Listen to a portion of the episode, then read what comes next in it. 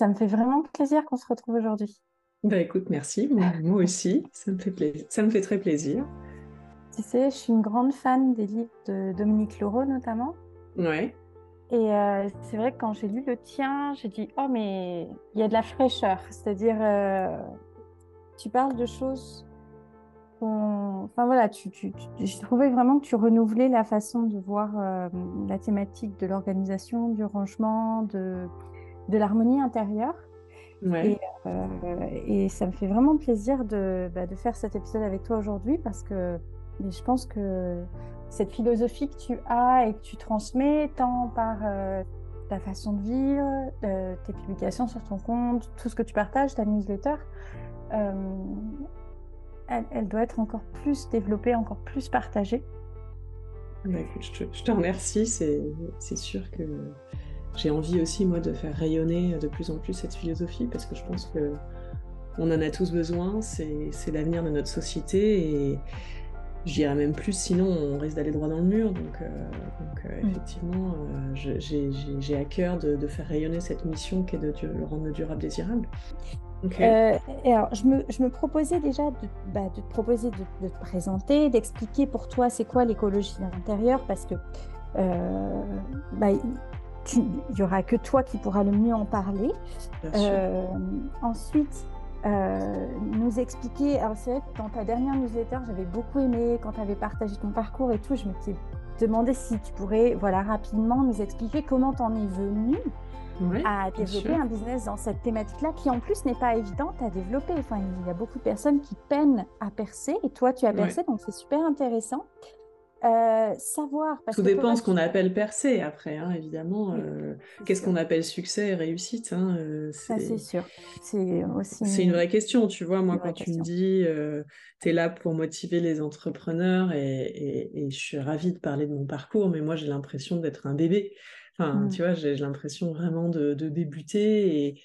Et oui, pour l'instant, je touche du bois, ça, se passe plutôt bien, mais, mmh et on en reparlera certainement, mais le, vrai, le, vrai, le vrai challenge, c'est d'arriver à pérenniser ça, à faire que ce soit... Euh, moi, à chaque fois, je me dis, euh, c'est génial, j'ai cette cliente, j'ai cette entreprise qui m'appelle, mais euh, mmh après ça, j'en ai peut-être plus aucune qui s'intéresseront à ce que je fais. Enfin, tu vois, j'ai toujours l'impression que chaque jour, je, remets un peu les compteurs à zéro, tu vois.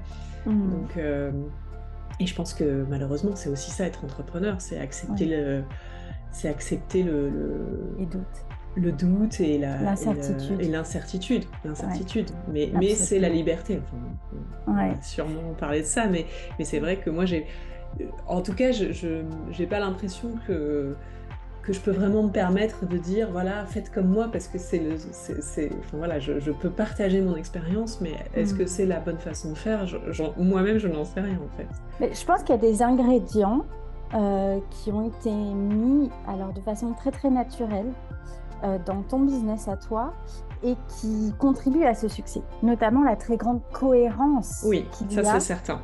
Ça, et ça, ça fait toute la différence. Quand on voit le visuel sur ton compte qui, qui en fait est vrai, enfin, c'est pas des images de. c'est chez toi, quoi. C'est dans la maison que tu loues, euh, à l'île de Ré, je crois. Enfin, oui, tout à fait. Oui, oui, tout est hyper cohérent parce que, et c'est vrai que euh, et c'est pour ça que ça peut être effectivement intéressant de parler de mon parcours. Je viens du monde de l'agence euh, et du cabinet de conseil en stratégie de marque, donc tout ça me mmh. parle énormément. Mmh. Et effectivement, et ce que je dis souvent aux personnes que je forme, parce que je forme aussi des, personnes qui sont en reconversion, mmh pour ce business ou pas d'ailleurs, euh, effectivement, ma différence, c'est de dire, je ne vais pas vous aider à créer une compétence, ça vous êtes censé l'avoir ou la développer, etc. En tout cas, mmh. avoir envie de le faire. Mais moi, mmh. ce que je vais vous, aider, c'est à créer une marque. Mmh. Et en fait, je pense que c'est la, très grande différence entre ceux qui se lancent un peu dans l'entrepreneuriat, en tout cas euh, sur, le, sur, le, sur le marché de l'organisation, et qui, en fait, euh, cherchent avant tout à développer une compétence, parce que c'est souvent des personnes qui, étaient qui sont en reconversion et qui, faisaient, qui faisaient quelque chose qui n'a rien à voir, mais qui trouvaient que, euh, si tu veux, cette, euh, euh, cette façon d'aider les gens leur convenait bien et qu'ils pensaient avoir un, feeling là-dessus, une appétence, une capacité à le faire. mais il y en a beaucoup qui ne pensent pas à créer une marque. Et donc, mmh. en fait, c'est leur nom, leur prénom. ils se disent, voilà, coach en rangement, en organisation, par exemple. Et ils n'essayent pas de trouver l'aspérité qui fait que leur marque va résonner avec leur philosophie. Parce que, enfin, en tout cas, moi, je suis intimement persuadée que les personnes ne viennent pas vraiment chercher moi, Marie Kéru, mais ils viennent chercher une philosophie à laquelle ils, adhèrent. Mmh. Et finalement, c'est la, la marque c'est toute cette dimension immatérielle qu'ils viennent rechercher, qui, qui, ah. est, qui, est, authentique, hein, évidemment, comme tu le dis, hein, mmh. ça fait vraiment partie de moi. Et effectivement, ma marque est basée sur, euh, sur qui je suis, euh, mmh. puisque j'en suis la fondatrice et pour l'instant la, seule personne de cette entreprise. Mais, mais demain, la marque pourrait... Euh, pourrait se développer indépendamment de moi. C'est-à-dire qu'il y, y, y, a des valeurs, il y a effectivement un style, etc. Et, mmh. c'est ça qui, est, pour moi, la différence fondamentale, c'est créer un métier versus créer une marque mmh. qui fait un métier. Euh, je ne sais pas mmh. si je suis claire, mais effectivement, euh, et, dans, dans, dans, le, dans le fait de créer une marque, il y a une stratégie de marque, une plateforme de marque, donc vraiment des, des, choses où, on, a un point de vue sur notre marché, on a une vision, on a, on a, on a une vraie mission, et puis après, il y a une identité effectivement, qui, traduit cette stratégie de dire, bah voilà, quelle identité va incarner ce en quoi je crois, et c'est ce qui permet d'amener, euh, in fine, la cohérence euh, que, que, tu vois, euh, que tu palpes immédiatement quand tu, quand tu te connectes à mon compte, quand tu écoutes ce que je dis, mmh. la mmh. façon dont je m'exprime, les, les, les, choses ne sont pas au hasard, en fait, il y a, une vraie... Mmh. Il y a une vraie adéquation entre ce que je pense et ce que je fais et la façon dont je le montre. Je ne sais pas si c'est très clair ce que je dis là, mais effectivement, tout ça, c'est lié à, mon passé où, où j'ai fait ça pour des marques. Et je me suis rendu compte à quel point c'était important, en tout cas à quel point moi j'en avais besoin. La cohérence, c'est quelque chose aussi qui m'apaise. Tu sais, et, tu pousses les choses très loin, c'est-à-dire que euh, par exemple, dans ton dressing, il y a des vêtements de telle couleur, enfin on est sur une gamme de couleurs, etc. Il y a, il n'y a rien qui, jure. Et s'il y a un petit détail qui jure, tu nous fais un réel et tu nous expliques comment tu l'as corrigé dans, dans les moindres détails de ta maison, même la buanderie, même. Euh, et qu'au contraire, ce qui compte, c'est ces endroits cachés. Ouais. Et ça, ça vraiment, c'est euh, vraiment dans la philosophie de l'écologie d'intérieur, c'est de dire en fait, trouvons notre plaisir autrement que dans la consommation et la surconsommation.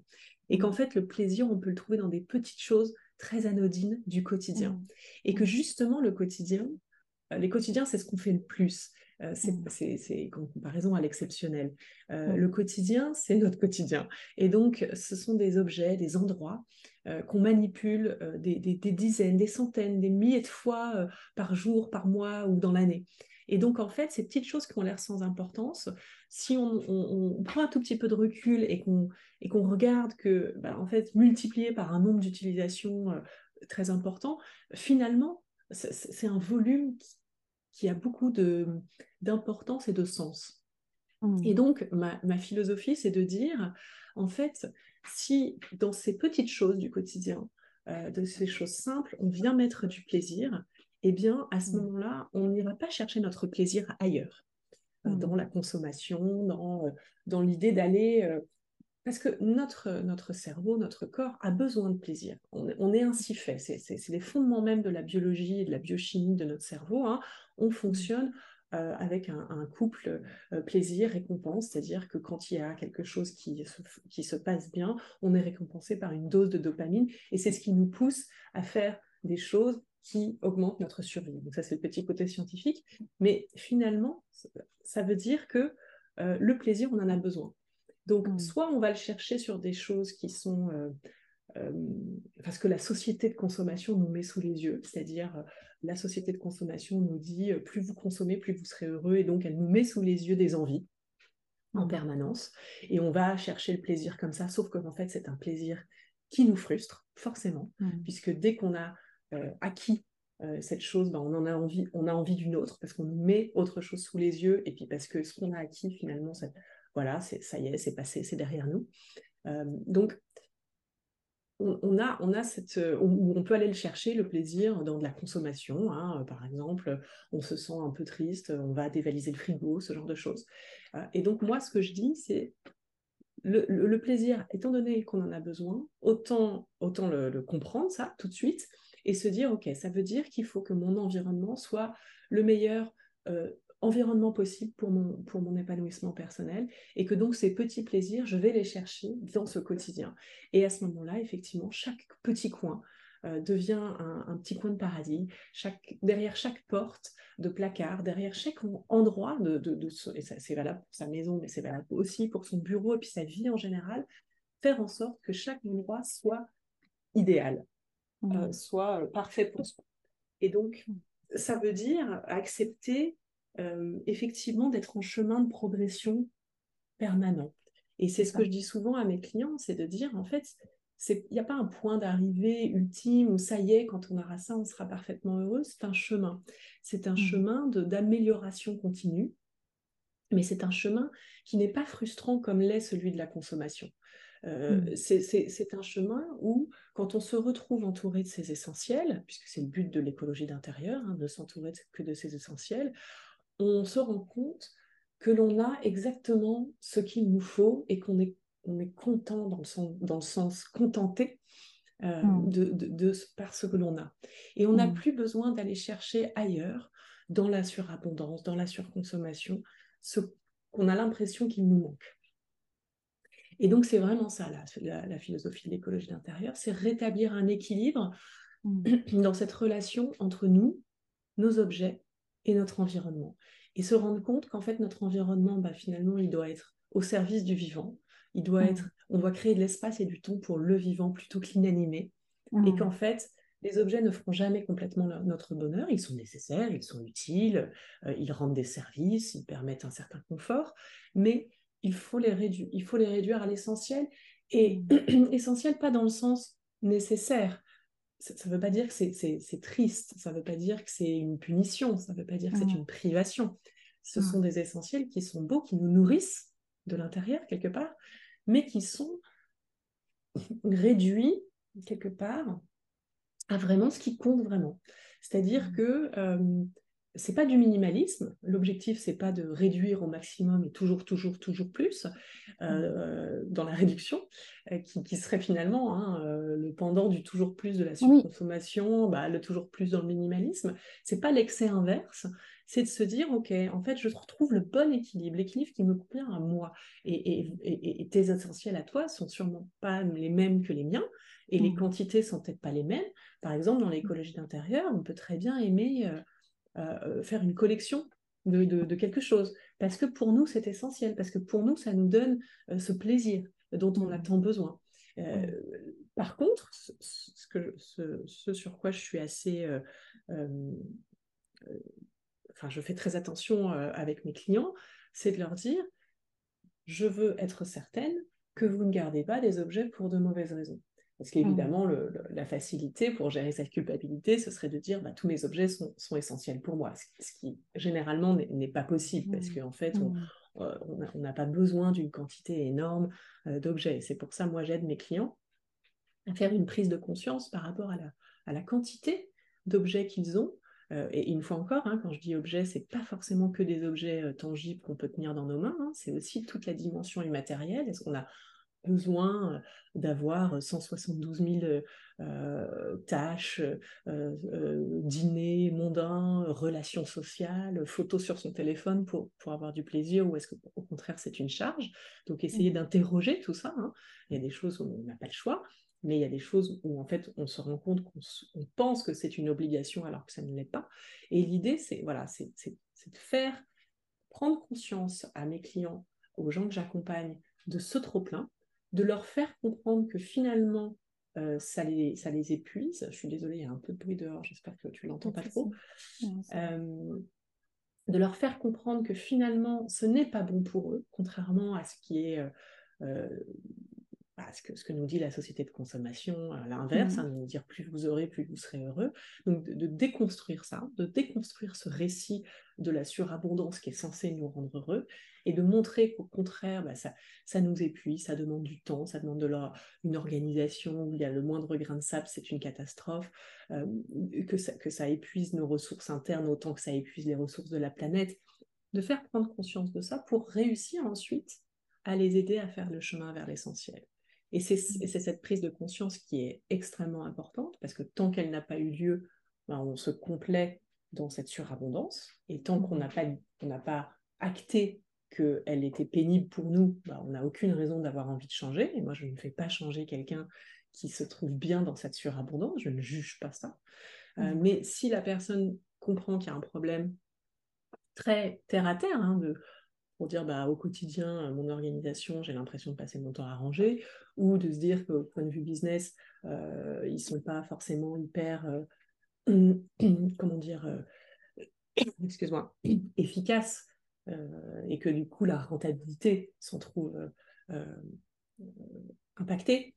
À mmh. ce moment-là, dès qu'il ça peut être un petit point de départ qui est comme ça, qui est très concret, et puis moi je les amène plus loin sur une notion de bien-être, sur une notion d'épanouissement euh, quand il s'agit du travail ou de la vie en général. Et j'essaye de déconstruire voilà, ce, récit euh, de, la, surabondance qui serait, euh, qui serait la panacée pour aller au contraire vers plus de mesures, plus de, sobriété, mais qui reste inspirant et qui est ce que j'appelle le durable désirable, c'est-à-dire de montrer mmh. qu'en fait ces solutions-là, elles sont tout aussi désirables que peut l'être euh, ce qu'on nous met sous les yeux avec euh, des logos, des marques, euh, des, maisons toujours plus grandes, des voitures toujours plus performantes, etc. De, montrer qu'il y a un à côté qui est tout aussi pleasurable en anglais, on dirait, tout aussi mmh. plaisant, en français c'est moins fort, et, qui, crée autant de plaisir et qui au contraire est un plaisir beaucoup plus, beaucoup plus profond, beaucoup plus... et beaucoup plus durable dans le sens périn pérenne, quoi. Enfin, pardon. et, et c'est ça qui est intéressant dans cette philosophie-là et qui permet d'éviter de couper la branche sur laquelle on est tous assis mmh. sans se priver. L'idée, c'est pas d'arrêter de consommer totalement, c'est pas d'arrêter d'acheter, c'est pas d'arrêter de, de, de, développer son business, par exemple, de euh, voilà, mais c'est de le faire de façon beaucoup plus en conscience, euh, entouré de ses essentiels et en allant chercher le plaisir différemment. Et justement, cette philosophie-là de vie, toi, tu accompagnes aussi les professionnels, les entreprises, même les grosses entreprises, à l'appliquer. Qu'est-ce que ça donne, l'écologie d'intérieur, appliquée à une entreprise, appliquée à un business, que ce soit un petit business type solopreneur ou une grosse entreprise Qu'est-ce que tu vas leur proposer de modifier en profondeur et qu'est-ce que ça va transformer pour eux dans leur façon de faire du business? Alors, euh, il y a effectivement, euh, le travail n'est pas exactement le même entre un solopreneur et euh, une grosse entreprise. Mmh. dans les grosses entreprises, quand j'interviens, c'est beaucoup des cycles de conférences où j'explique l'écologie d'intérieur, j'explique le protocole, j'explique la philosophie de vie et de travail mmh qui, pour le monde du travail, s'incarne par l'idée de créer de la valeur plutôt que du volume. En fait, euh, on, est aujourd'hui sur un système euh, capitalistique qui mmh. fait que, euh, en gros, on crée, on crée de la valeur en épuisant des ressources planétaires. Aujourd'hui, c'est mmh. pratiquement 100% de notre, notre façon de faire, c'est-à-dire qu'on a besoin de créer toujours plus pour vendre toujours plus et donc faire toujours plus de profit. Mmh on est englué dans ce système-là. Et l'idée, euh, et je n'ai pas été évidemment la, première à le dire, c'est que ce système-là, il va droit dans le mur. Parce que plus ça va et plus les ressources s'épuisent. Et que mmh. donc, en continuant à ne pas interroger ce modèle-là, euh, on, va dans, un, dans une problématique où les entreprises, de toute façon, n'auront plus suffisamment de ressources pour aller dans le toujours plus de production. Et donc, mmh. les, euh, les entreprises type fast fashion euh, euh, mmh. ou euh, entreprises un peu, on va dire, de, production de masse, mmh. vont, vont, avoir un problème de, mise à disposition des ressources. C'est-à-dire que les mmh. ressources seront moindres ou beaucoup plus chères. et elles n'auront pas créé de relations privilégiées avec leurs producteurs, leurs fournisseurs, mmh. qui fait que bah, ils vont aller, puisqu'aujourd'hui ils tirent les prix, au contraire, ils épuisent un peu ces producteurs et ces fournisseurs, dans le but d'augmenter les marges, ils vont se retrouver avec une raréfaction des ressources qui fait que ces producteurs et ces fournisseurs iront donner leurs ressources aux entreprises qui sont plus responsables, qui les payent mieux, qui sont plus éthiques, etc. Donc de toute façon, mmh. ils vont se retrouver face à, une problématique. Mmh. Alors évidemment, on peut se demander dans combien de temps ça, va arriver. Et il y a des entreprises qui, euh, vont, qui, pratiquent un petit peu la, terre brûlée en disant après moi le déluge, pour l'instant ça fonctionne, je, je, développe autant que je peux sur ce modèle-là, et puis tant pis, on verra, on verra dans 10 ans, dans 20 ans, dans 50 ans. Et puis il y a d'autres entreprises qui se posent la question d'ores et déjà de dire, bah, au lieu de créer du volume, en épuisant les ressources de la planète et au passage en épuisant des fournisseurs, des collaborateurs, etc. Comment transformer ce modèle vers de la création de valeur? Comment créer quelque chose qui soit euh, de la valeur à la fois dans ce que je produis pour mes clients, mais aussi dans la façon dont je le produis? Et c'est des mmh. entreprises qui se posent la question du modèle. Et c'est, et c'est un petit peu ça que moi, je, je viens faire en, avec des cycles de conférences ou des ateliers. C'est-à-dire que je, je ne vais pas leur dire, je ne suis pas un grand cabinet de conseil qui va leur dire quelle nouvelle organisation ils doivent mettre en place. C'est eux qui sont mmh. les experts de leur métier. Par contre, l'idée, c'est de faire en sorte de placer une graine mmh. dans le cerveau de chaque collaborateur, de montrer qu'en fait, que ce soit dans sa vie personnelle ou sa vie professionnelle, les choses peuvent être faites différemment. Et que l'on peut effectivement penser différemment son travail et que en fait c'est souvent des groupes de réflexion par exemple chez Crédit Agricole hein, c'était des j'ai fait une conférence chez eux pour euh, bah, justement pour réfléchir à l'avenir de la, de la fonction et en fait j'interviens en parlant de l'écologie d'intérieur ce qui leur ce qui leur permet de faire un pas de côté finalement par rapport à leur quotidien, de se dire bah, comment on pourrait transposer certains modèles, comment on pourrait faire évoluer les choses. Et c'est ça ma mission. Après, quand je travaille en atelier, alors c'est beaucoup plus concret, très on, pourrait penser que c'est très terre à terre d'une certaine mmh. façon, c'est-à-dire que en fait je prends des équipes avec lesquelles mmh. euh, ben, on, applique mon protocole, comme je le ferais avec un, particulier. On applique le protocole de l'écologie d'intérieur, mais à l'espace de travail, c'est-à-dire qu'on trie, on réorganise, on se ressent sur l'essentiel, mmh. mais dans l'objectif, pareil, non pas d'avoir un bureau bien rangé, ça à la limite, moi en tout cas, je m'en moque, même si évidemment ça facilite le travail et, ça rend beaucoup plus opérationnel. Hein. Il y a des études qui montrent qu'un euh, salarié, en moyenne, passe à peu près, un tout petit peu moins, mais à peu près une journée de sa semaine de cinq jours à chercher une information, à chercher un document. Donc évidemment, on comprend que voilà, ça grève la rentabilité d'une entreprise. Donc une intervention comme la mienne, déjà, va euh, potentiellement euh, faire gagner de la surface, c'est-à-dire que mmh. souvent on est en train de s'empiler dans des bureaux parce qu'on n'a pas de place, parce qu'en fait on stocke énormément de choses, et donc mmh. en se recentrant sur l'essentiel, ben, on va retravailler sur, sur le volume, sur voilà, on va gagner de la rentabilité, hein, puisque si on élimine ces 20% de temps où on recherche une information pour plutôt créer de la valeur, bah, évidemment qu'on va, on va, on va, on va gagner sur la rentabilité de l'entreprise. Et mmh. puis, euh, évidemment, moi, ce que je travaille en fond, c'est cette prise de conscience de chacun mmh. des salariés, de dire, bah, en fait, oui, je pourrais faire autrement. Et, mmh. ça peut paraître bête et méchant, mais en fait, c'est le début d'un chemin pareil, euh, qui, euh, qui commence par la façon dont on est organisé dans son travail, mais qui va beaucoup plus loin, parce qu'on se rend compte qu'il y a des choses qu'on pourrait réduire, qu'on pourrait éliminer, qu'on pourrait changer, qu'on pourrait transformer.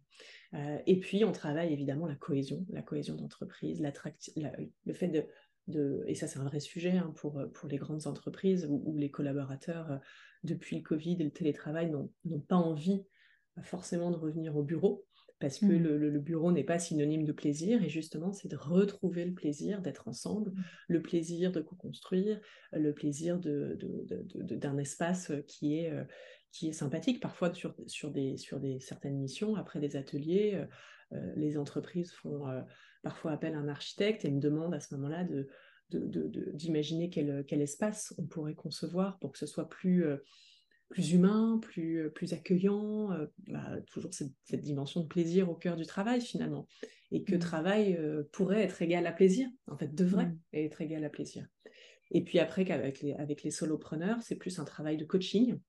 mmh d'accompagnement, où on, travaille évidemment autour du protocole de l'écologie d'intérieur qui, qui, qui, peut s'appliquer vraiment à tout. Hein. Ça, évidemment, c'est beaucoup plus simple de le visualiser sur les objets tangibles du quotidien, mais en fait, on, peut, vraiment transposer ce, protocole à, des choses comme la façon de, gérer ses clients, euh, de gérer son administratif, etc. Et donc on travaille sur des points en, Enfin, je travaille avec mes solopreneurs en coaching sur des points précis où ils me disent, bah voilà, là, moi, je, j'ai une problématique là-dessus, j'y arrive pas bien. Euh, donc, soit, soit je les forme à la stratégie de marque, comme on l'a vu, l'identité, etc., quand ils démarrent un peu leur business, soit je mmh. les accompagne ensuite sur bah, comment optimiser, comment euh, mieux organiser euh, pour, euh, bah, pour que, pareil, le, le, business devienne une source de, plaisir, de bien-être, tout en étant plus efficace. Mmh. En fait, dans ma philosophie, j'ai trois mots beau, pratique et durable.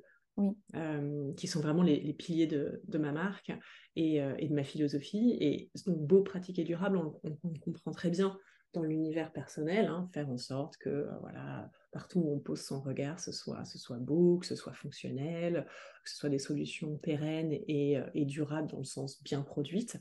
Mais dans le business aussi, en fait, ça ces trois mots-là se transposent.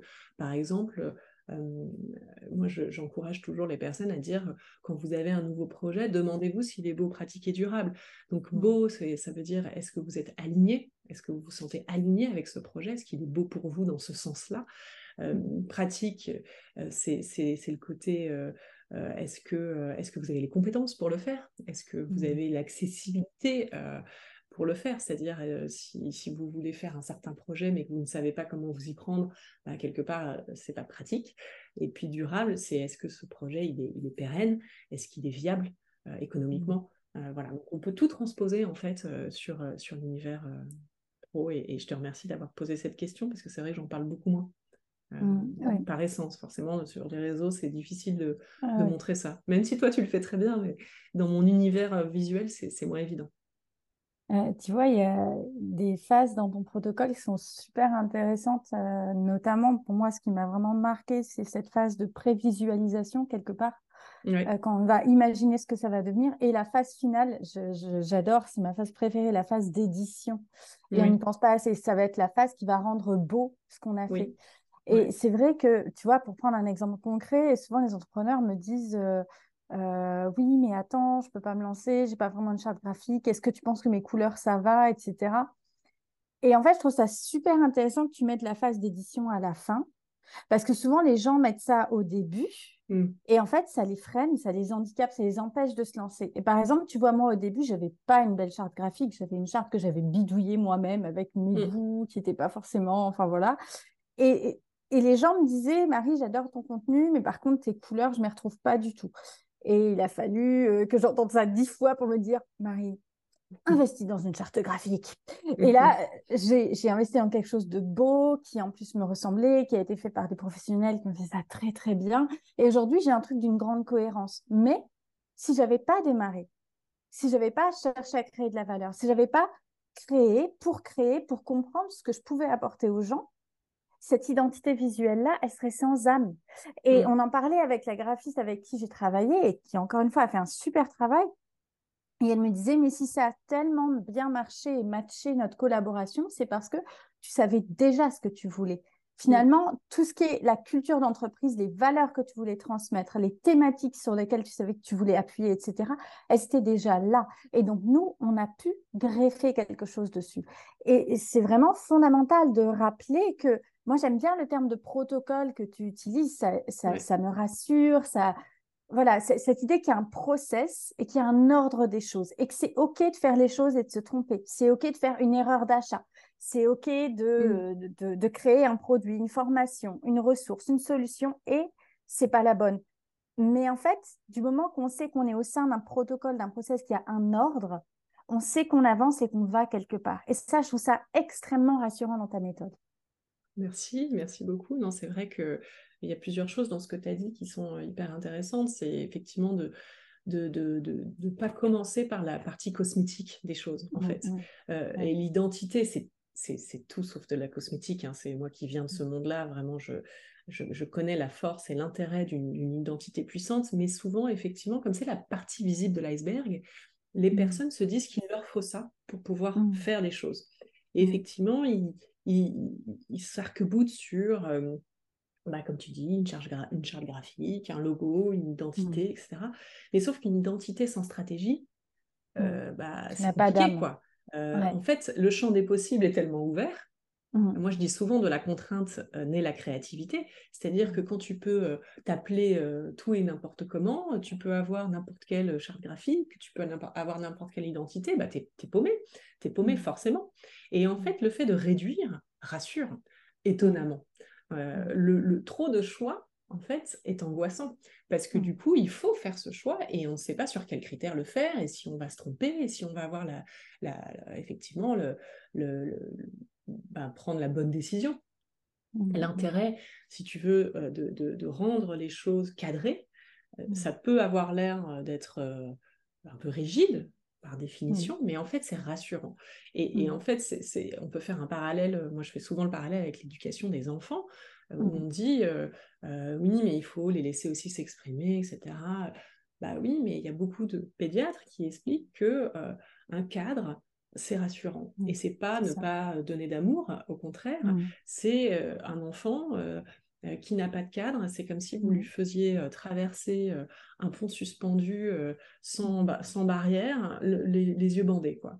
Et donc, en fait, le fait d'avoir un cadre est rassurant. je reviens au business, le fait d'avoir un cadre aussi permet de se conforter sur ses choix. Et le cadre, en fait, bah, c'est la stratégie. C'est la stratégie de marque, c'est la plateforme de marque, c'est de dire, OK, sur quoi je me fonde, sur quoi je me base.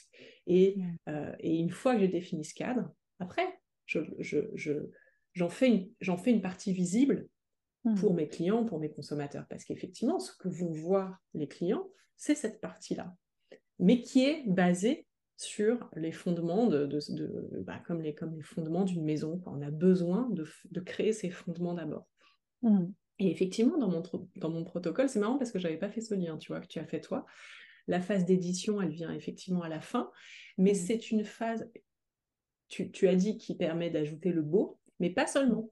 En fait, elle permet d'ajouter le beau, le pratique, le durable. En fait, c'est de se dire, maintenant que j'ai une base qui fonctionne, euh, sur le principe de ce que j'ai déjà euh, chez moi ou dans mon business, c'est-à-dire que je fais avec ce que j'ai et mmh. je vois ce que ça donne, mais c'est réorganisé. C'est-à-dire que j'avais une, une, une, cliente que je coach, par exemple, euh, qui m'a dit, ben voilà, tous les éléments étaient là, mais ils n'étaient pas dans le bon ordre, ils n'étaient pas bien placés, il y avait des trucs en trop, etc.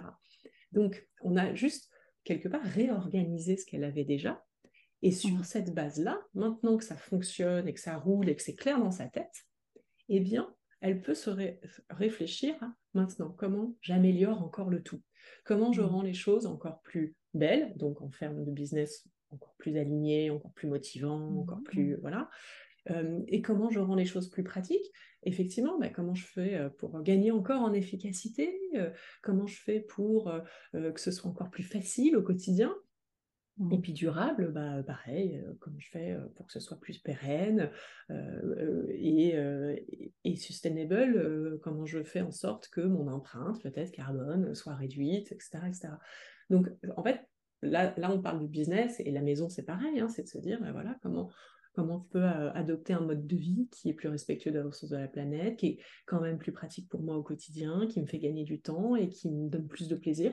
C'est tout mmh. ça la phase d'édition, effectivement, où en fait, on peut, on peut pas tout faire en même temps. C'est pour mmh. ça que j'ai scindé mon protocole en cinq étapes et cinq étapes sur lesquelles, à chaque étape, on n'a qu'une seule chose à faire. Parce mmh. que c'est déjà suffisamment complexe. et je te remercie d'avoir dit que c'était extrêmement rassurant parce que je pense effectivement que l'objectif, c'est de dire voilà, aujourd'hui, vous avez une montagne devant les yeux, vous ne savez pas par, par quoi, enfin, par où commencer, comment vous y prendre. Et c'est ce qui fait que vous baissez les bras avant même d'avoir commencé parce que bah, vous ne savez pas exactement quel protocole suivre. Moi, je vous assure que si vous faites exactement comme je vous dis, ça va être un effort, hein, évidemment, il va falloir la gravir, cette montagne, je ne vais pas vous mentir, ce n'est pas un coup de baguette magique, mais vous allez avoir le bon protocole, que vous allez arriver à votre résultat. Vous allez mmh. arriver euh, au bout de ce chemin. Et donc, c'est de dire, chaque étape, il n'y a qu'une action à réaliser. Et une action, mmh. c'est faisable à répéter un certain nombre de fois, mais il n'y a qu'une action à réaliser. Et donc, si on prend bien en main cette action-là, et eh bien après, il n'y a pas de raison qu'on n'arrive pas euh, au bout du chemin, euh, qui est bah, mettre derrière son problème et, pouvoir continuer ensuite ce chemin vers plus d'amélioration. Mmh. Je ne sais pas si je suis claire dans ce que je dis. Ouais, complètement. Et, et, justement, la question que je me pose, c'est comment toi qui travailles comme consultante en stratégie de marque, etc., t'en es venue à lancer ce business-là avec toutes les incertitudes que ça peut contenir? Euh, quel a été ce cheminement intérieur qui t'a fait prendre cette décision? Et comment ça s'est passé? Justement pour finalement renoncer à une carrière qui certainement était toute tracée, était, enfin voilà, tu mmh. avais tes marques, euh, tu, commençais sûrement à être vraiment reconnu pour ce que tu faisais, y renoncer pour quelque chose qui finalement était de l'ordre de l'incertitude. Toi, tu savais que durablement, c'était ça qu'il fallait choisir, c'était ce nouveau projet, mais alors ça demandait d'embrasser l'incertitude euh, parce que bah, un business, on ne sait jamais vraiment si ça va fonctionner et comment ça va fonctionner. Comment mmh. t'en es venu à prendre cette décision et à faire ce grand saut dans le vide finalement? Ouais, bah écoute, ça n'a pas été simple. C'est sûr que je pense que c'est une, décision qui est, qui est hyper dure à prendre. moi, c'est venu très progressivement. En fait, mmh. c'est pas du jour au lendemain où je me suis dit, tiens, euh, bim, euh, tu, tu, vas faire ça, tu vas tout lâcher ça a commencé finalement il y a très longtemps. Bon, moi, j'ai toujours été comme je suis, c'est-à-dire mmh. que je n'ai pas appris, je ne me suis pas reconvertie à un métier. Cette mmh. compétence, elle est en moi depuis toujours. Mmh on va dire que je l'ignorais. Enfin, je l'ignorais pas, mais je ne pensais pas qu'elle serait utile, que c'était une compétence recherchée par des personnes. Donc ça, ça a été la prise de conscience à un moment donné de dire, mais en fait, je pourrais aider les gens avec ça. Je pourrais mmh. aider les personnes à se sentir mieux. Euh, ce que je fais moi très naturellement, je pourrais aider les autres à le faire. C'est mmh. là qu'a été le point de bascule. Mais mmh. toute ma ouais, carrière, c'est un bien grand mot parce que je suis quand même encore jeune, mais en tout cas, j'ai toujours construit mon, mon parcours professionnel et, et éducationnel sur le côté scientifique. C'est-à-dire que moi, mmh. je suis vraiment passionnée par le vivant, la biologie. Pour moi, il était évident que je travaillerais dans la science. Donc, mmh. soit dans la recherche, soit dans un métier lié à la, à la science, etc., etc. Donc j'ai fait des études d'ingénieur, d'ingénieur en agriculture, donc c'est le plus proche du vivant de la biologie, mais les métiers qui étaient associés ne me plaisaient pas. j'ai essayé la recherche aussi et, et j'ai obtenu des super résultats. J'avais même été publié pour des recherches que j'avais fait pendant un stage, ce qui est juste exceptionnel à, l'âge que j'avais. Mmh. Et, et j'aimais vraiment ça, mais ça ne correspondait pas à mon caractère. C'est-à-dire qu'en fait, dans la recherche, il y a beaucoup de temps mort, où, où en fait, on, doit mettre en place des, protocoles. D'ailleurs, c'est de là hein, que vient le mot mmh. protocole que j'ai préféré à méthode, mmh. parce que j'ai vraiment ce côté très scientifique en moi. mais les métiers associés ne me semblaient d'abord pas vraiment et pas complètement être au service du vivant, mais plutôt son exploitation. Mmh. Et, et, ne me remplissait pas d'un point de vue par rapport à mon caractère qui est, somme toute, un peu speed et qui a besoin de faire beaucoup de choses. Et donc, je, je suis repartie vers ce qui me semblait le plus proche de ce que j'étais, qui était le marketing, parce que le marketing demande une forme de rigueur, euh, mmh même si ça ne se voit pas euh, dans le marketing, il y, a, une approche un peu systémique comme en biologie. Ça, ça me plaisait. Mmh Et mmh ça demande de la créativité. Ça demande un petit, un petit grain de quelque chose. folie. Euh, voilà, un petit grain de folie, ou je ne sais pas si c'est folie, mais en tout cas, il y a, une, part de créativité. Hein, quand on travaille avec des marques, quand on réfléchit à des, concepts, à des positionnements, il y, a, y, a, quelque chose de très créatif dans le monde des agences. Et donc, ça m'a ça, beaucoup plu. Et je suis partie un petit peu euh, là-dessus après une formation à l'ESSEC. Euh, donc j'ai commencé à travailler dans le monde des agences. Par contre, très vite, en fait, ce qui me plaisait énormément, c'est qu'on participait à, travailler la cohérence des marques et le, et le beau, entre guillemets. Mmh. Par contre, on ne travaillait pas du tout le durable. Euh, et, ça, je m'en suis rendu assez, vite compte, mmh. c'est qu'au contraire, il y avait, alors pas toutes hein, évidemment, mais il y avait quand même pas mal de marques euh, dont le but était de créer des besoins à des consommateurs qui n'en avaient pas. Et pour moi, ça, c'est la définition du mauvais marketing, créer des besoins à des, à des personnes qui n'en ont pas.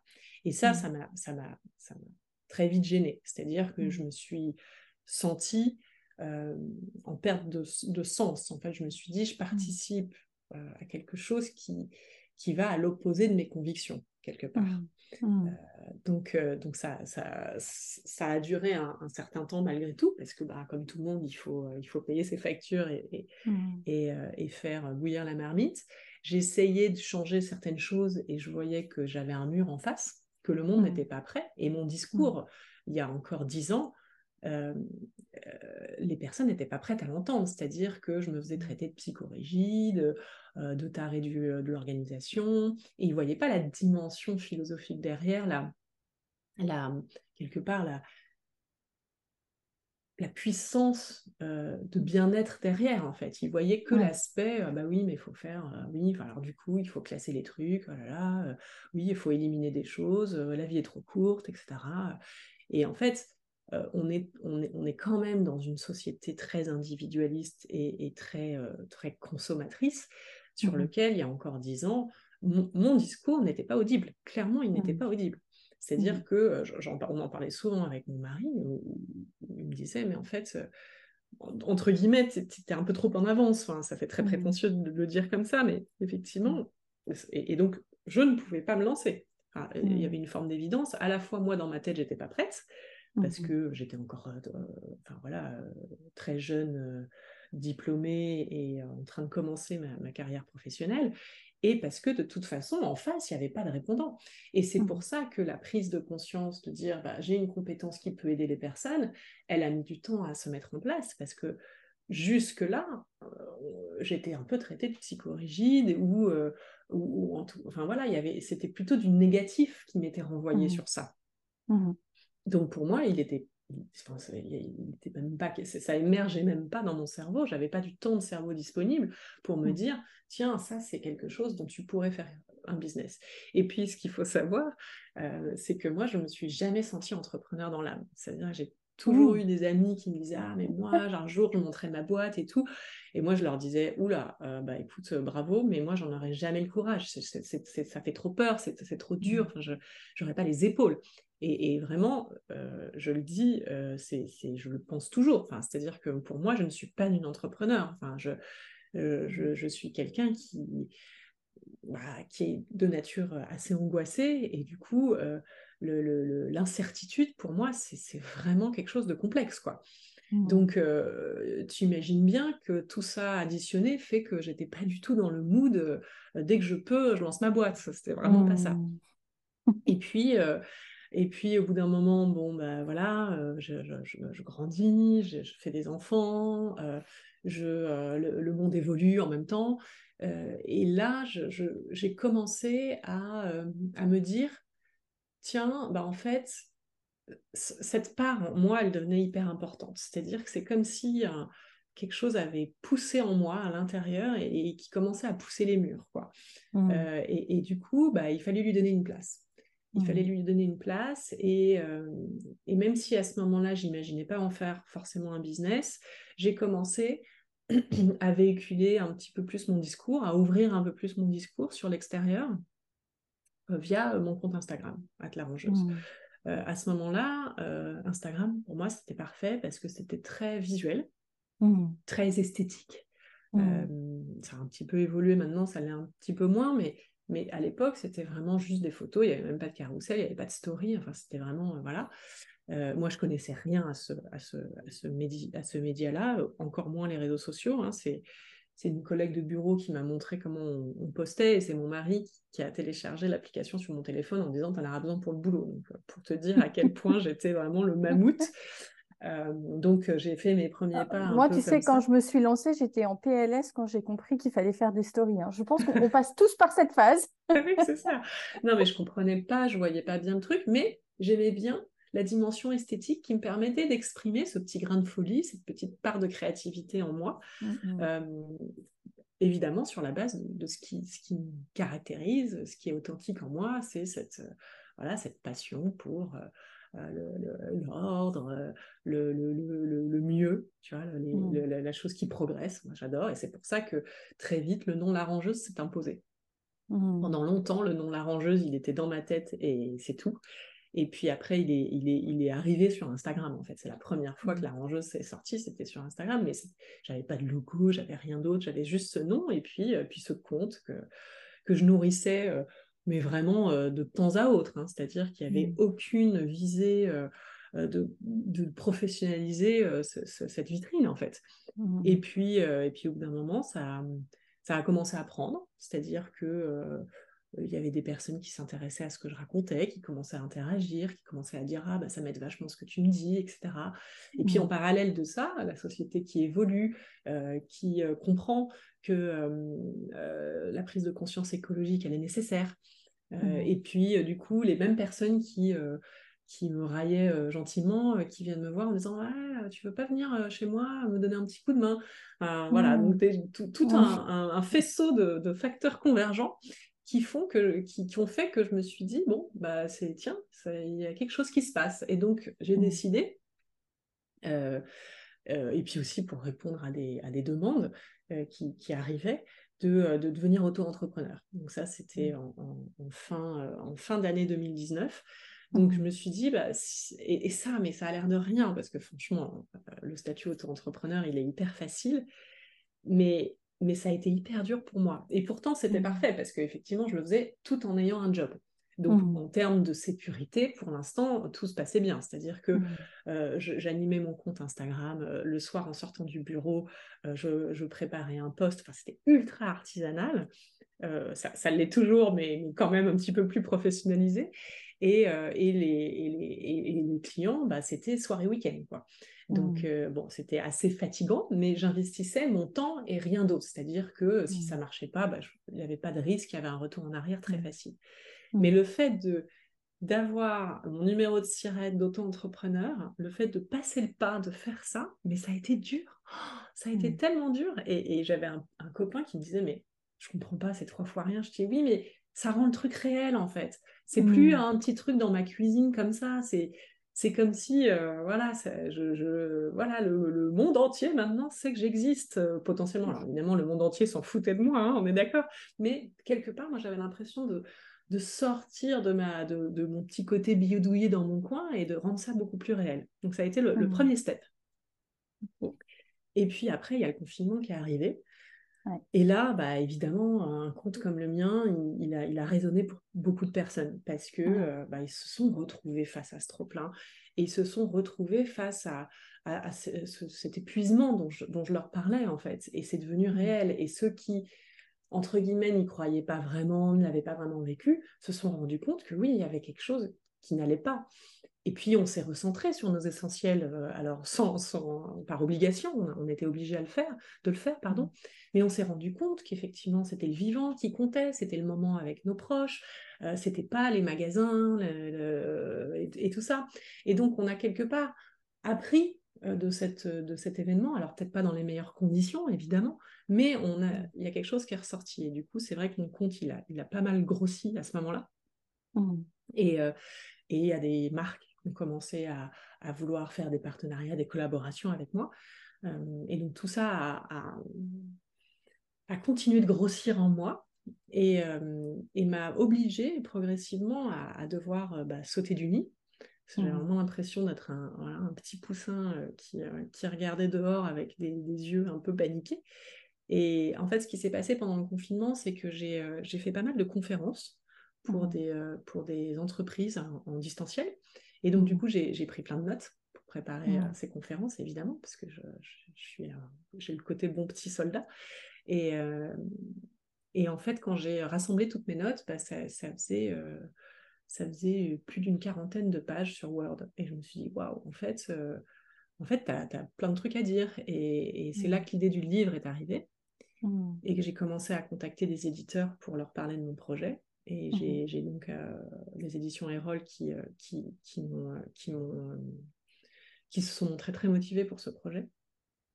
Et à ce moment-là, en écrivant le livre, je me suis, enfin, j'ai eu le sentiment que il y avait une nouvelle étape qui passait et mmh. que en fait au moment où le, livre allait sortir, j'aimerais être plus libre. Euh, parce mmh. que effectivement, professionnellement, ça devenait compliqué. C'est-à-dire que je devais poser des journées de congé pour pouvoir faire l'émission en entreprise, puisque autant les particuliers, on peut faire ça le soir et le week-end, autant les missions en entreprise, on ne fait pas ça le week-end. Et donc, je posais des jours de congé. Je commençais à avoir, euh, à être un peu, euh, comme on dit, le cul entre deux chaises. Et donc, mmh. ça, devenait compliqué. La gestion d'un compte Instagram, on n'a pas l'impression, mais c'est beaucoup de temps. Donc, euh, je faisais ça le matin avant d'aller au bureau, le soir, avant de mmh. me coucher.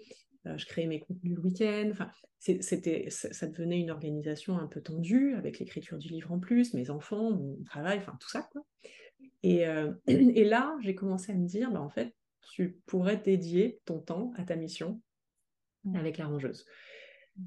Bon, je te cache pas que ça a été beaucoup de conversations avec mon mari et que s'il m'avait pas poussé à le faire, je pense que je l'aurais pas fait.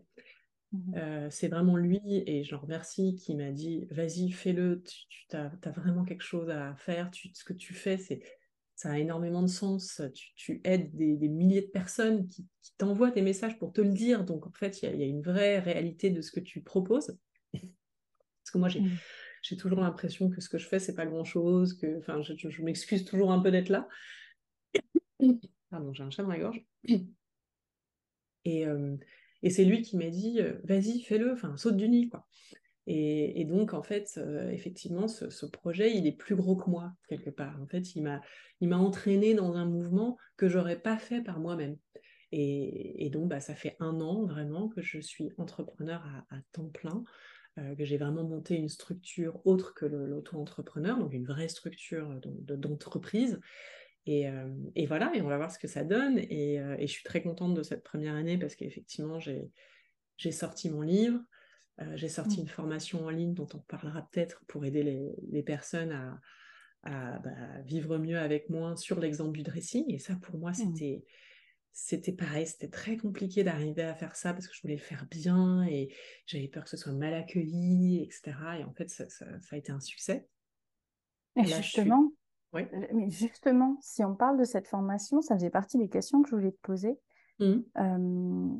Parce que moi, quand j'ai vu que tu sortais une formation, je dis Ah, chouette, elle va sortir sur quoi? Et c'est vrai que souvent, dans le domaine de l'organisation, on a la formation euh, type euh, livre de Marie Kondo appliqué où tu vas organiser ta maison, machin et tout. Et c'est vrai que moi, j'avais lu ton livre, donc je connaissais ton protocole. J'ai dit Ok, est-ce qu'elle sort une formation pour appliquer le protocole d'écologie intérieure Et là, non.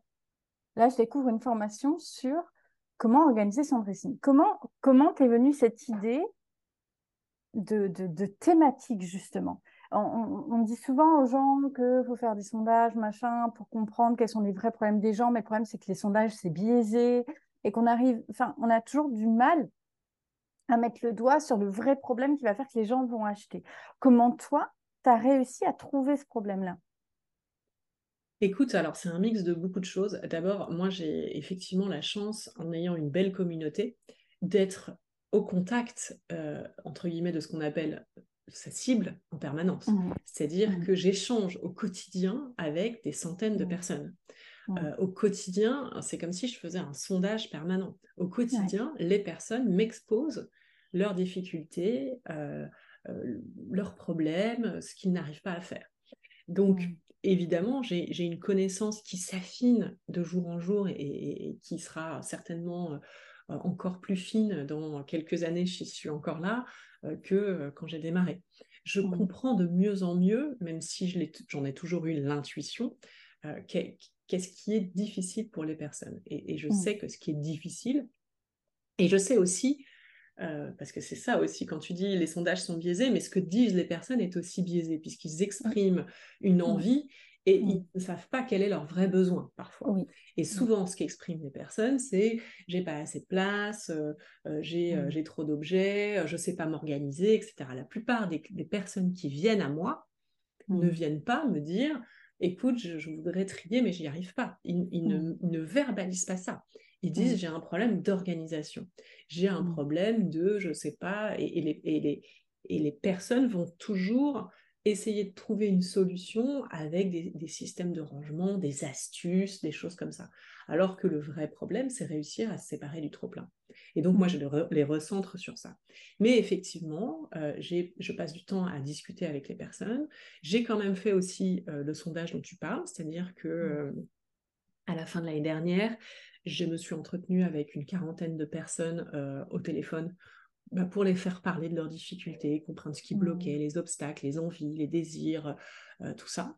Et puis ensuite, j'ai lancé un sondage à peu près euh, auprès de 400 personnes. C'est vrai que j'ai la chance d'avoir une belle communauté, donc euh, j'ai eu du répondant, forcément. Mmh. Et bah, j'ai analysé tout ça, ça a pris du temps. Et effectivement, c'est pas ce sondage qui m'a donné l'idée de la thématique de ma formation, clairement pas. Mmh. Mais ça a conforté ce que j'avais comme intuition de ce qu'était la mmh. problématique des personnes. Et la problématique des personnes, c'est euh, de réussir à se séparer d'objets. C'est ça qui est dur. Je le savais mmh. déjà, si tu veux, mais cette étude me l'a confirmé. Et à ce moment-là, effectivement, j'avais plusieurs choix possibles. Soit euh, expliquer mon protocole, mmh c'est-à-dire enfin, mettre en vidéo mon livre, quelque part, soit expliquer mon protocole sur une thématique particulière. J'ai choisi de faire ça parce que ça me semblait être beaucoup plus concret.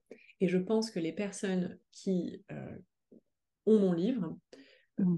euh, l'ont pour la philosophie, pour l'explication, pour le protocole. Il y en a pour qui ça suffit complètement et avec ce livre-là, bah, ils appliquent le protocole, etc. Et il y en a pour qui c'est très complémentaire de me voir faire. Puisqu'en fait, dans cette mmh. formation, qui est donc 100% en ligne, hein, euh, c'est vraiment des vidéos que l'on euh, que l'on regarde euh, et ensuite on fait. c'est pas c'est pas à pas, c'est-à-dire que j'explique étape par étape qu'est-ce qu'il faut faire, pourquoi on le fait, comment on le fait, et ensuite je, me montre en train de le faire. Donc c'est mmh. extrêmement didactique. Mmh. Et ce qui est intéressant, et c'était évidemment une de mes peurs, c'est que les personnes me disent on a vraiment l'impression que tu es là avec nous et qu'on le fait avec mmh. toi. Mmh. Et, c'était ça le, biais du 100% online, c'est de se dire, bah oui, mais les personnes vont avoir l'impression que... Euh, euh, euh qu'elles vont pas s'en sortir si je suis pas à côté d'elles. Et en fait, ça fait un moment, moi, que je ne vais plus chez les gens. Euh, je vais en entreprise, mais je ne vais plus chez les particuliers. Les particuliers, je les coach. C'est-à-dire que je leur mmh. explique comment faire et ils font ensuite seuls. Et mmh. donc, c'est ça aussi qui m'a mmh, rassurée sur le fait de faire un programme de formation 100% en ligne et pas un programme hybride dans lequel il y ait du mmh. coaching, etc. Je me suis dit, en fait, je le fais déjà avec les personnes, c'est-à-dire je ne suis pas chez eux. Et ça fonctionne, puisque les personnes que je coach derrière, euh, elles sont satisfaites et parfois elles me reprennent d'autres consultations pour travailler d'autres points, par exemple euh, le professionnel euh, ou d'autres aspects de leur vie, etc. Mais ce que je leur explique, elles arrivent à le mettre en pratique seules. Et donc, c'est là que ça m'a conforté sur l'idée de dire, bah oui, cette formation 100% en ligne, elle amène des résultats aux personnes qui la suivent. Euh, bon, après, on ne sait jamais si ce qu'on lance va fonctionner. Mais pour répondre à ta question aussi, pourquoi j'ai choisi le dressing plutôt que, je ne sais pas moi, la cuisine, la salle de bain ou, n'importe quelle autre catégorie d'objets? Euh, C'est tout simplement parce que, effectivement, c'est pour le coup, dans les échanges que j'avais, ce qui revenait le plus, euh, c'était souvent effectivement les objets de la cuisine et les objets, enfin les vêtements. Mmh. Euh, et dans ma philosophie, je, je parle de trois grandes familles d'objets. Les objets purement tangibles, dont font partie les vêtements. Euh, mmh. Les objets qui sont à la frontière entre le tangible et l'immatériel, comme les mmh papiers administratifs, comme tous les objets qui sont en fait des souvenirs, etc. Et l'immatériel pur, comme le mmh. numérique, les relations sociales, les tâches, l'emploi du temps, etc. Donc, il me paraissait normal de commencer par le tangible, parce que c'est ce que j'explique dans le livre, c'est qu'il faut commencer par s'entraîner sur quelque chose de plus simple, parce que plus mmh. on monte dans les catégories et plus on progresse vers l'immatériel, moins c'est concret, donc c'est plus difficile à appréhender, et plus il y a mmh. une dimension que ce soit euh, affective, par exemple pour les souvenirs, ou euh, il y a une dose de stress quand on, quand on parle de l'administratif, des papiers, etc., qui fait que ça, ça, met une barrière supplémentaire à la capacité à se séparer. Mmh. Euh, donc, voilà. Et à l'intérieur de chaque famille, je recommande toujours de commencer par ce qui est le plus volumineux pour obtenir des résultats tangibles, rapides, visibles, immédiats. Comme quand on fait un régime, bah, quand on perd des kilos, on le voit, on le sent et, ça, motive pour continuer. Donc mmh. pour moi, il était, euh, il était hyper important de commencer par euh, une catégorie volumineuse. Et mmh. les, pour moi, les catégories dans le tangible euh, qui sont les plus volumineuses, c'est le linge de maison mmh. ou les vêtements. Et le linge de maison, je trouvais que c'était beaucoup moins parlant. Euh, voilà, et or, on a, tous un, on a tous des vêtements, on a tous un dressing, et mmh. donc j'ai souhaité commencer par là.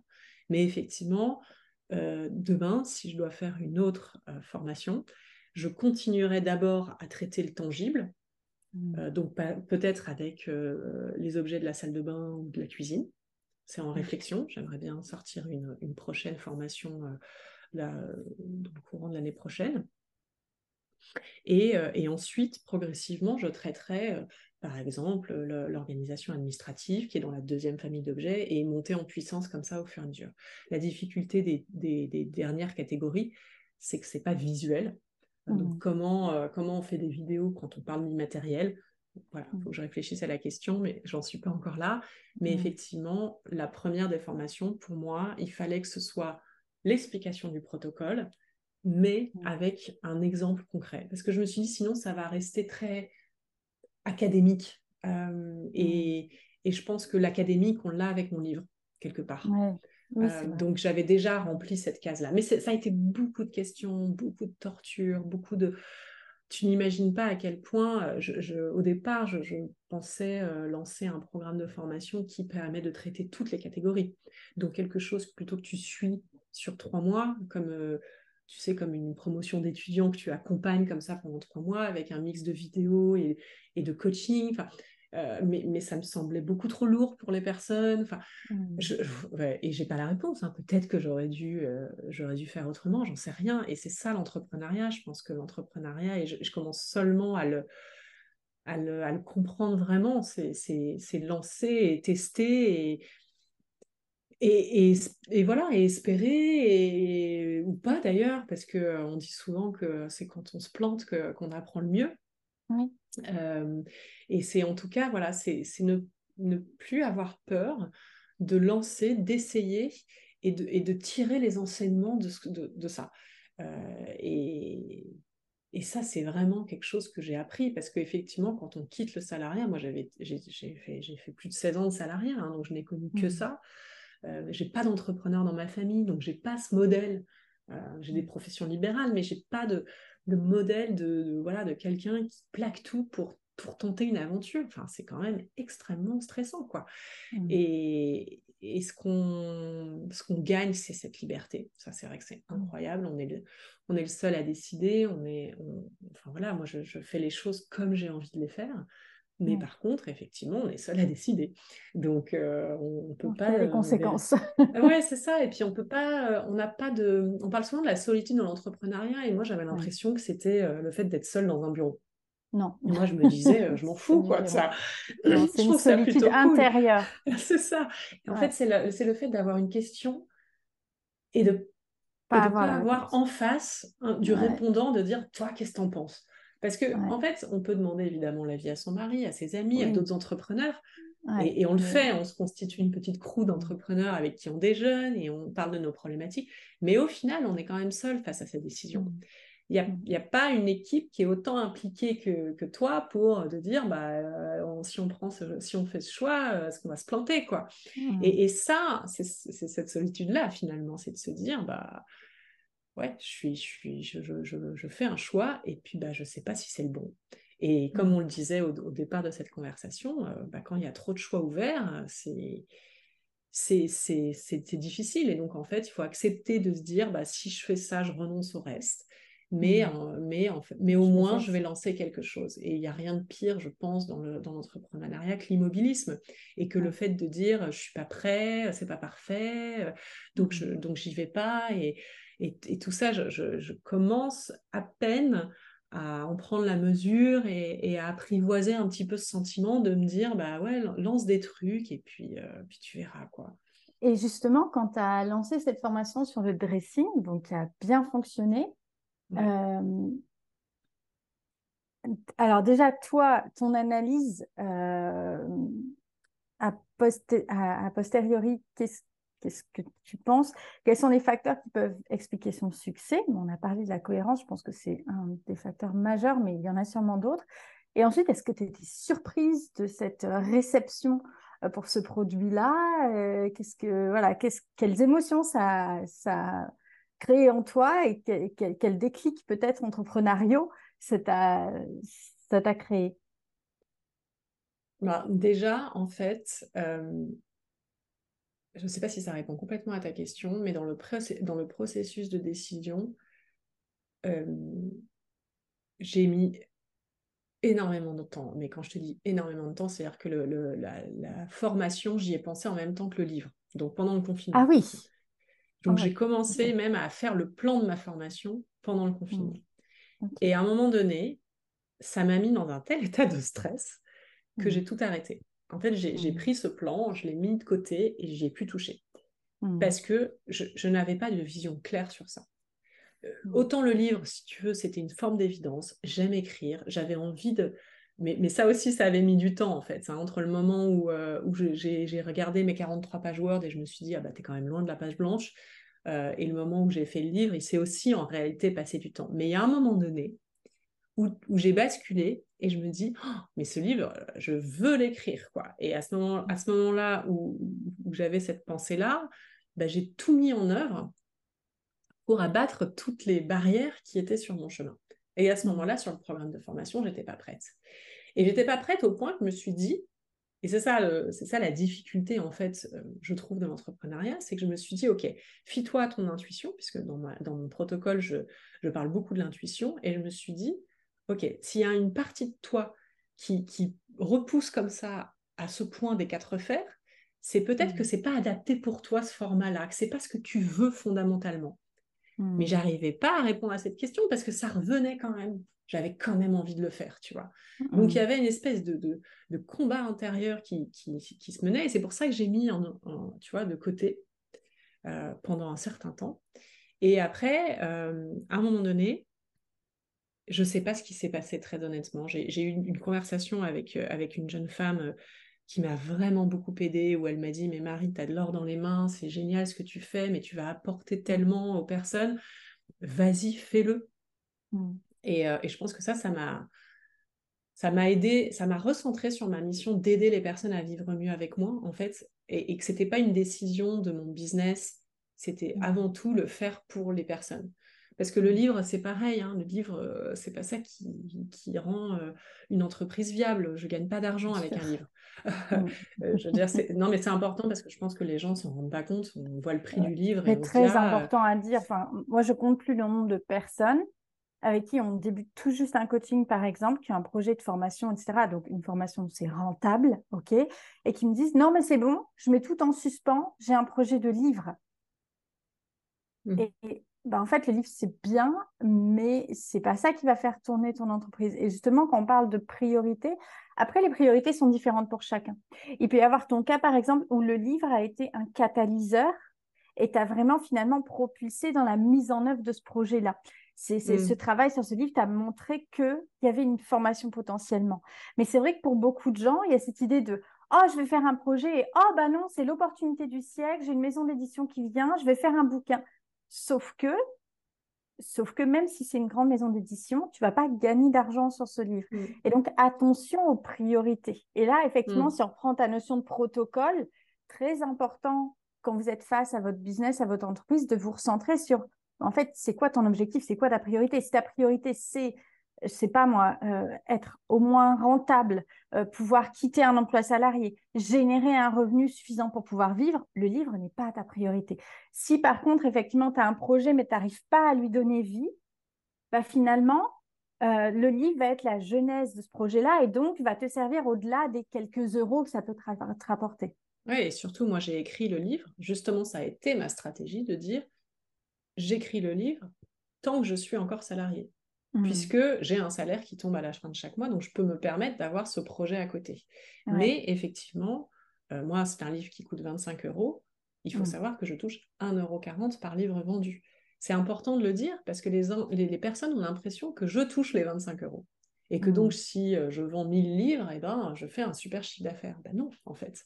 Mmh. Parce qu'il y a une mise en édition, il y a des distributeurs, il y a des imprimeurs. Enfin, chacun prend un petit peu. Et au final, je crois que personne ne gagne énormément hein, dans l'histoire. chacun gagne un petit peu. Mais c'est à, moins d'être, je ne sais pas, à Catherine Pancol ou voilà, on ne gagne pas d'argent avec un livre. Et je ne l'ai jamais fait pour ça. Je l'ai fait parce que j'avais envie, pour moi, parce que j'adore écrire et que c'était un peu un rêve de petite fille de dire un jour j'écrirai un livre. Et bon, bah, je pensais pas que c'était l'écologie d'intérieur qui me ferait arriver à ça, mais voilà. Et puis parce que je savais que ce livre, les personnes qui me suivaient en avaient envie, l'attendaient et qu'il les aiderait. Et donc, je l'ai fait et je me suis fait plaisir en le faisant. J'ai dû me battre contre la maison d'édition qui ne qui, qui le voyait pas du tout d'un point de vue esthétique comme il est. Mmh. certainement pas une couverture rigide, etc. etc. donc voilà, bon, bref, tout ça pour dire que à un moment donné, pareil sur la formation, je me suis dit, allez, je le fais grâce à cette conversation que j'ai eue avec, avec cette jeune fille que je, vraiment je remercie du fond du cœur pour ça, parce qu'elle m'a vraiment débloqué mieux que n'importe quel coach.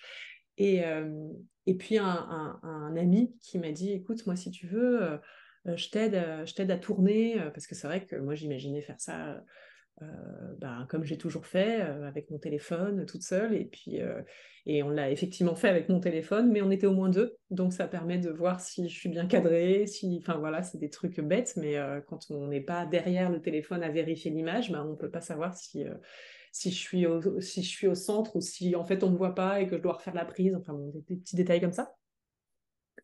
Donc, il m'a, il m'a aidé à mettre en œuvre ça. Et à partir du moment où je me suis mis dans le projet euh, de façon opérationnelle, en fait, le stress est parti. Mmh. Et, on le dit souvent, hein, quand, on a, quand on a le manque de confiance en soi, quand on a de l'angoisse, le mieux c'est de passer à l'action. Mmh. Bah, c'est vrai, mais c'est, en fait, il y a un autre stress, mais qui, qui n'a rien à voir en fait. Parce que le problème, c'est que plus je, plus je luttais, plus j'essayais de, de, me dire prends la bonne décision et plus le stress augmentait et plus je, reportais ce projet et plus je reportais ce projet plus je me sentais mal en me disant tu t'es pas capable de, de, prendre cette décision tu n'y arrives pas. Enfin je me fouettais quoi. Et, en fait euh, tout ça faisait une espèce de, magma qui était pas bon quoi. Alors qu'à partir mmh. du moment où je suis passée à l'action bah ouais ce serait peut-être pas parfait ce serait peut-être pas exactement la meilleure des décisions à prendre mais au moins j'étais dans l'action. Et après, c'était facile, presque, entre guillemets. J'ai été étonnée de la facilité avec laquelle j'ai fait cette formation, parce qu'en fait, j'avais tout en moi. Il suffisait juste de décider de son format, de sa thématique, comme tu l'as très, très bien dit, parce qu'en fait, la prise de tête, elle était vraiment sur ça. Et, euh, et ensuite, de mettre en œuvre. et, finalement, les, ce qui me faisait peur aussi, l'aspect technique, etc., bah, bah, finalement, avec l'aide de, de, mon, ami, et évidemment, euh, ça, a été euh, hyper important qu'il soit là pour, euh, pour m'aider aussi. Hein. C'est clair que toute seule, j'aurais peut-être pas complètement réussi, en tout cas pas comme ça. et ben en fait, ça s'est fait très rapidement au final.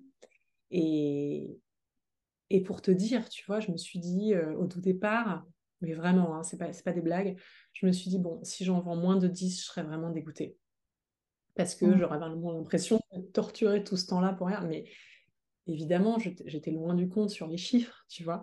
Et, mmh. au final, j'en ai vendu beaucoup plus. Et c'était. Euh, tu parlais des émotions, euh, c'était incroyable de voir les personnes acheter cette formation. Je, n'y croyais pas, en fait. Je, l'ai mmh. presque fait en me disant, OK, fais-le, comme ça, tu, tu l'auras fait et puis tu ne tu seras plus en train de te torturer en disant il faut que je fasse euh, cette formation, etc. Je l'ai fait comme ça et, à ce moment-là, alors ça va peut-être t'étonner euh, le coach que tu es, mais je me suis dit, je, je vais, enfin, j'essaye même pas de gagner de l'argent avec ça, quelque part. Je me suis mmh. ôté ce, cette, cette, cette pression-là, de me dire, bah, si mmh. ça marche pas, tant pis. je l'aurais au moins fait et je me serais fait les plaisirs et je l'aurais fait comme je pense qu'il fallait le faire. Mais ça, tu vois, c'est super intéressant.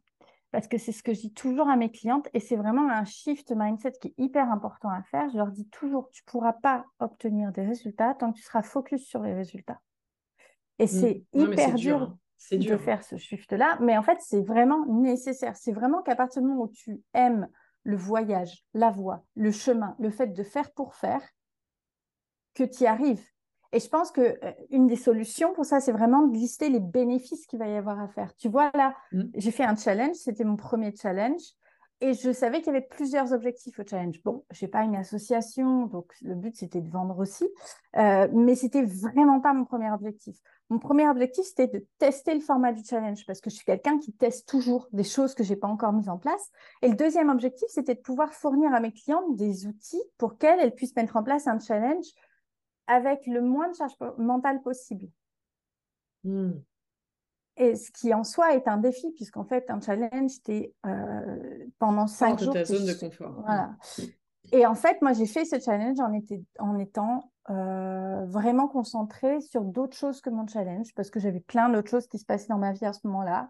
Et j'ai vraiment beaucoup aimé pouvoir terminer mon challenge et me dire, dis donc, Marie, tu avais beaucoup de choses à gérer à côté, tu n'étais peut-être pas, voilà, comme on dit, tu sais, il y a toujours cette injonction de pour faire bien les choses, tu dois être aligné, tu dois être dans la bonne énergie, dans le bon enthousiasme. Mais en mm. fait, la vie fait que des fois, l'enthousiasme n'est pas là, l'émotion n'est pas là, et tu t'es engagé sur un truc, tu dois respecter ton engagement parce que c'est hyper important, mais c'est juste pas le bon moment. Et en fait, ouais, de pouvoir, tu vois, trouver un outil qui me permettait de mettre en place l'action que je m'étais engagée à réaliser. Quand j'ai terminé ce challenge-là, j'étais super fière. Et j'ai mm. trouvé qu'en fait, cet objectif-là de me dire, je vais comprendre comment créer un outil qui me permette de créer une action de vente massive sans que ça me prenne beaucoup de temps, beaucoup de charge mentale, ben, je trouvais que cet objectif-là, il était bien plus important, bien plus gratifiant que l'argent que tu peux gagner derrière. Oui, mm. Ouais, ouais, non, mais c'est sûr que, enfin, moi, à un moment donné, euh, j'ai fait cette formation en me disant, tu seras fier de l'avoir faite, point. Ouais. Et, euh, et voilà, et, elle s'est bien vendue. Et une fois encore, bien vendue, euh, je ne sais pas ce que ça veut dire. Moi, j'ai pas de, j'ai pas vraiment de benchmark. Alors, j'avais, euh, j'avais été sur, invité sur le podcast de Pauline Legnaud à une de ses leçons. J'imagine que mmh tu, que tu connais. je lui avais justement posé la question du programme de formation en ligne, qu'est-ce qu'elle en pensait, etc. Et off, on a un petit peu discuté. Euh, et, et, ça m'a permis d'avoir un peu des éléments de benchmark en disant bah, si, si en vend tant, euh, je pourrais, je pourrais euh, considérer que c'est un succès, mais sinon, moi, je n'avais vraiment aucune idée. et c'est pour ça que moi, j'ai vraiment l'impression d'être un bébé preneur. Enfin, tu vois, je, je suis un piou-piou, quoi. Je suis là, j'essaie de faire des choses. J'ai toujours l'impression un peu d'être celle, quand même, qui est dans sa cuisine. Et, voilà, même si ça se professionnalise de plus en plus. Et, et voilà, et au, et au final, je pense pouvoir dire, mais j'ai du mal à le dire, tu vois, que c'est un succès. Euh, mais surtout, je suis hyper fière parce que je suis allée jusqu'au bout et, euh, et je l'ai fait. Euh, là où pendant des mois, en fait, ce qui me torturait, c'était de ne pas faire. Mmh. C'était pas tant la décision, etc. C'était, c'était de dire, bah, en fait, tu as ce projet, mais tu n'arrives pas à le faire. Et je pense que c'est ce qui se passe pour beaucoup de personnes, si on en revient à la, à la problématique de trop-plein, etc. Ils voient la montagne devant, et, ils n'arrivent pas à faire et, ça leur renvoie une image négative d'eux-mêmes parce qu'ils se disent, ils se disent bah, je voilà, je le fais pas, je le mets pas en œuvre. Et c'est vrai que bah, cette formation, mon protocole, mes accompagnements aident les personnes à avoir cette, bah, cette étincelle de départ, cet allumage. Et une mmh. fois qu'ils, fois qu'ils sont partis, ils, se disent tous mais pourquoi je l'ai pas fait avant? Mmh. Et en fait, bah, moi c'est exactement la même chose dans mon business. Hein. Il y a des choses où je me dis mais pourquoi je l'ai pas fait avant? Pourquoi j'ai eu peur? Pourquoi je me suis imaginé que c'était une montagne alors qu'en fait, une fois que je l'ai mis en œuvre, globalement, ça s'est extrêmement bien passé. Oui, il y a eu des galères, oui, euh, mais j'ai appris énormément. Mmh. Euh, j'ai appris plein de choses et, et, j'ai jamais autant appris euh, que quand j'étais dans, le salariat. Ça, c'est mmh. aussi une réalité de l'entrepreneuriat, c'est que on fait beaucoup plus de choses, on apprend, on apprend énormément. Ça fait bateau hein, de dire ça, parce que c'est ce qu'on entend tout le temps. Mais quand on le vit, on le comprend, on comprend ce que disaient, ce que voulaient dire les personnes. Et c'est vrai que dans le salariat, on fait plein de choses, hein, et, on a un cadre, et c'est super. Mais l'entrepreneuriat, on fait, on fait tellement par nous-mêmes qu'il y a des choses qui ont l'air de rien, mais on est tellement fiers d'y être arrivé. Moi, ma newsletter, c'est une fierté aussi. Hein. J'allais t'en parler justement. Mais quand tu as parlé de ça, j'ai pensé à ta newsletter. Surtout quand tu disais tout à l'heure que tu aimes tellement écrire. Et ta newsletter, elle a un format particulier.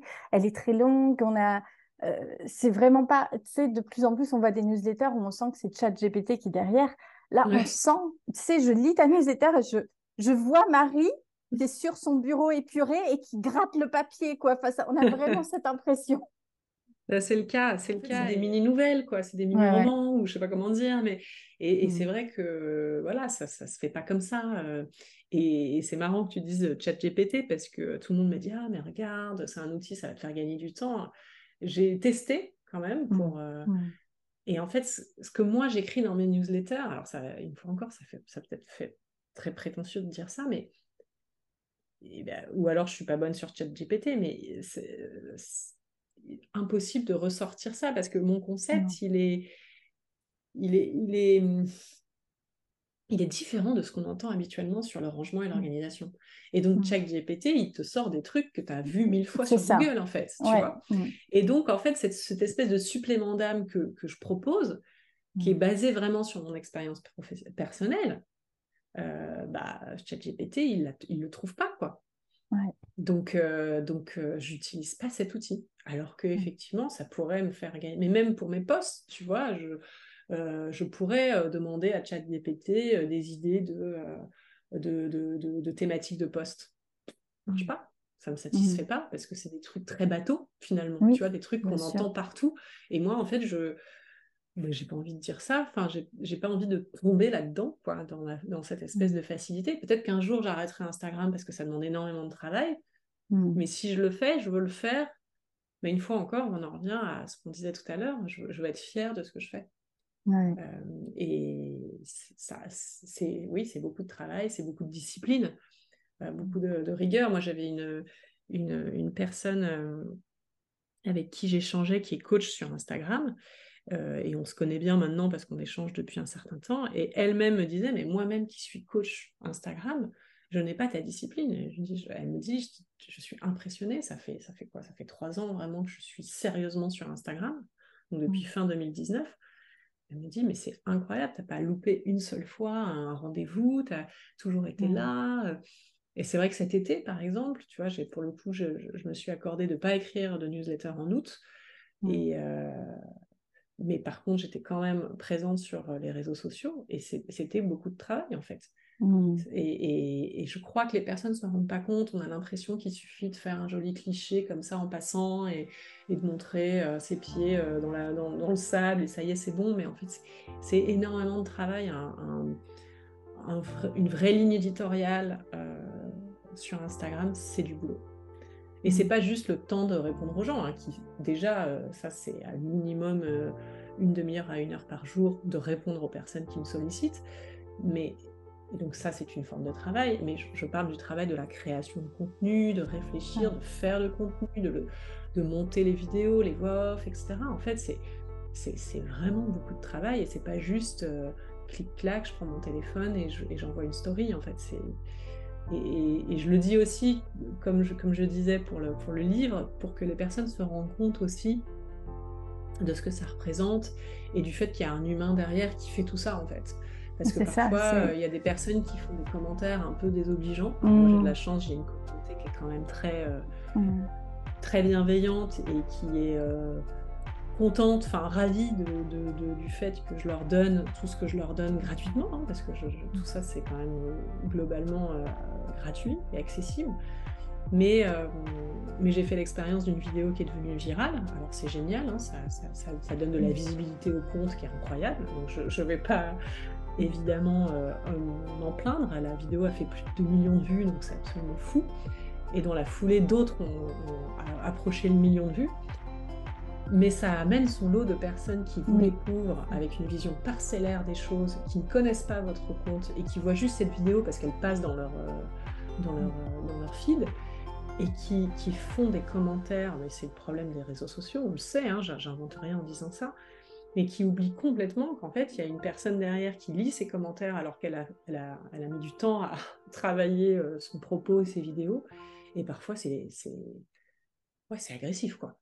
Enfin, je ne sais pas si toi tu, tu, vis ça, mais moi j'ai vécu bah, ça cet été et je me dis, en fait, je suis là au lieu d'être en vacances, je, suis quand même là, je fais quand même du contenu et parfois tu te dis, mais ouh, c'est violent quand même, je vais fermer le téléphone et je vais plus regarder parce que là, c'est pas sympa en fait. Mmh. Bah, ça revient à, à, ce qu'on disait au début de ce, podcast, qui d'ailleurs arrive à sa fin.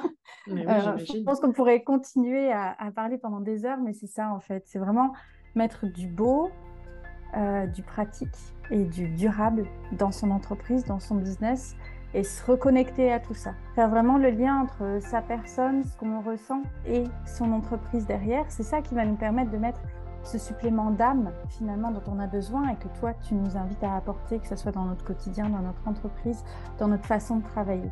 Merci énormément Marie pour euh, ce temps euh, que tu nous as consacré. C'était vraiment une discussion passionnante. Euh, je suis très très très heureuse de pouvoir peut-être contribuer à, à, partager cette philosophie, cette fois appliquée à l'entreprise, au business, à la façon de travailler. C'est vrai que euh, comme je te le disais, moi j'ai lu ton livre et j'incite tout le monde à le lire. Je trouve que ben, c'est vraiment un très bel ouvrage qui apporte euh, des notions nouvelles sur, euh, sur quelque chose dont, depuis Marie Kondo, on aurait pu se dire que bah, c'est bon, on connaît. Non, pas du tout. Une nouvelle façon d'appréhender les choses et qui, comme tu le disais très bien, est applicable à tous les événements de notre quotidien. Donc, bah, écoute Marie, merci encore. Je mettrai le nom de ton compte Instagram en description de ce podcast, le lien vers ton livre également. Euh, et ça a été vraiment un grand, grand plaisir euh, de partager ce moment avec toi. Merci Marie, c'était un plaisir partagé.